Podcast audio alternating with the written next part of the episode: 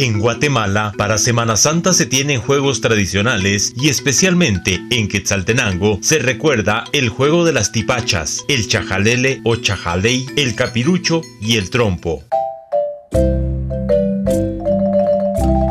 El profesor Víctor Moreno Canastug, de 71 años, quien se dedica a impartir clases de educación física en las escuelas oficiales de la ciudad altense, recuerda esos juegos tradicionales en los años 60 y 70 quiero recordar un poco esos años maravillosos en los cuales nosotros jugábamos en el tiempo de Semana Santa a la tipacha, algunos la conocen como cera, y que muchos recordarán que por ahí, por el parque de Centroamérica, donde está precisamente la Casa de la Cultura, allí se juntaban todos los niños y se jugaba y quién se va a las tipachas más grandes. Unos decían, bueno, es que me estás ganando porque estás usando cera porque era la que pegaba más en la cera normal, la negrita. Entonces se jugaba y muchos acostumbrábamos a ponerle una fecha de a 10, de a 25 para que pesara más y que no se volteara tan fácil para poderle ganar a otra persona. ¿Cómo se hacía para poder comprar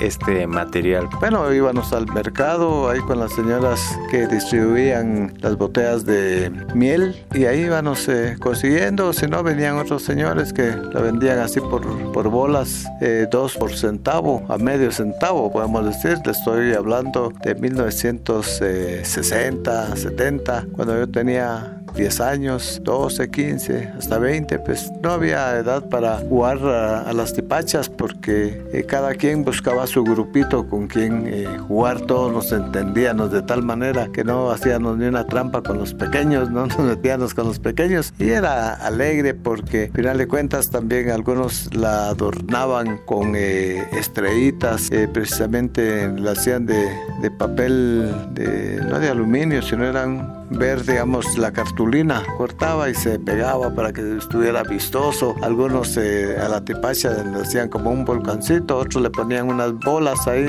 eh, precisamente siempre de cera, ¿eh? manera que pesara más y que no se levantara. Pero sí, esa cera, la canchita, así como con el calor, como que pegaba y daba vuelta fácil. A veces decían, ya no juego porque tú me estás haciendo trampas, y no y eso era lo que hacíamos el día martes santo, miércoles santo, jueves santo, viendo las procesiones, ya sabía uno con quiénes eh, iba a estar y la pasábamos alegre. Lo cierto es que son momentos especiales porque esos ya no se vuelven a vivir. Recordamos también eh, el capirucho, nosotros eh, buscábamos los carrizos de madera y con un pedazo de vidrio le dábamos vuelta de manera que le íbamos desgastando la parte de adentro. Después, para que no se zapara, se le hacía un nudito y, se amarraba un pedacito de madera y después se le echaba cera en la parte de arriba que era fijo la pita y entonces se jugaba y se divertía uno. Pues eh, nos dedicábamos a cosas sanas. Eh,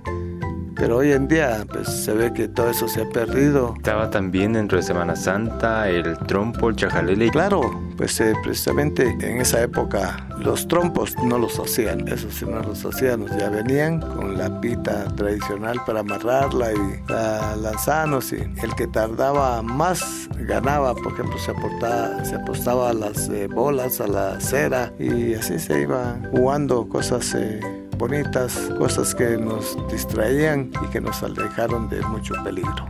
Bueno, el chajaley ese era tan sencillo buscar una tapa de cualquier agua y, se marteaba y después se le abría dos agujeritos con un clavo y se le ponía una pita a las de los dos extremos y se, se enrollaba y de ahí se estiraba y ahí se estaba. Pero había unos que eran muy traviesos. Me recuerdo una vez un amigo estaba ahí y, lo empujaron y vino él y jaló su chajalé y, lo comenzó a jugar y, cuando estaba descuidado el compañero se lo pasó por la oreja y le cortó. No fue una cortadura muy pronunciada, pero sí le sangró. Entonces eh, siempre el peligro, siempre los niños que no saben a veces comportarse, se salen de su emoción y, bueno, esas son cosas que podemos hablar en cuanto a lo Semana Santa, lo de Semana Santa y pues cómo han pasado los años y hoy en día pues... Eh, ya no se ven esas tradiciones con las cuales nosotros compartíamos con nuestros amigos, que hoy los vemos y a veces recordamos y como dicen, recordar es volver a vivir.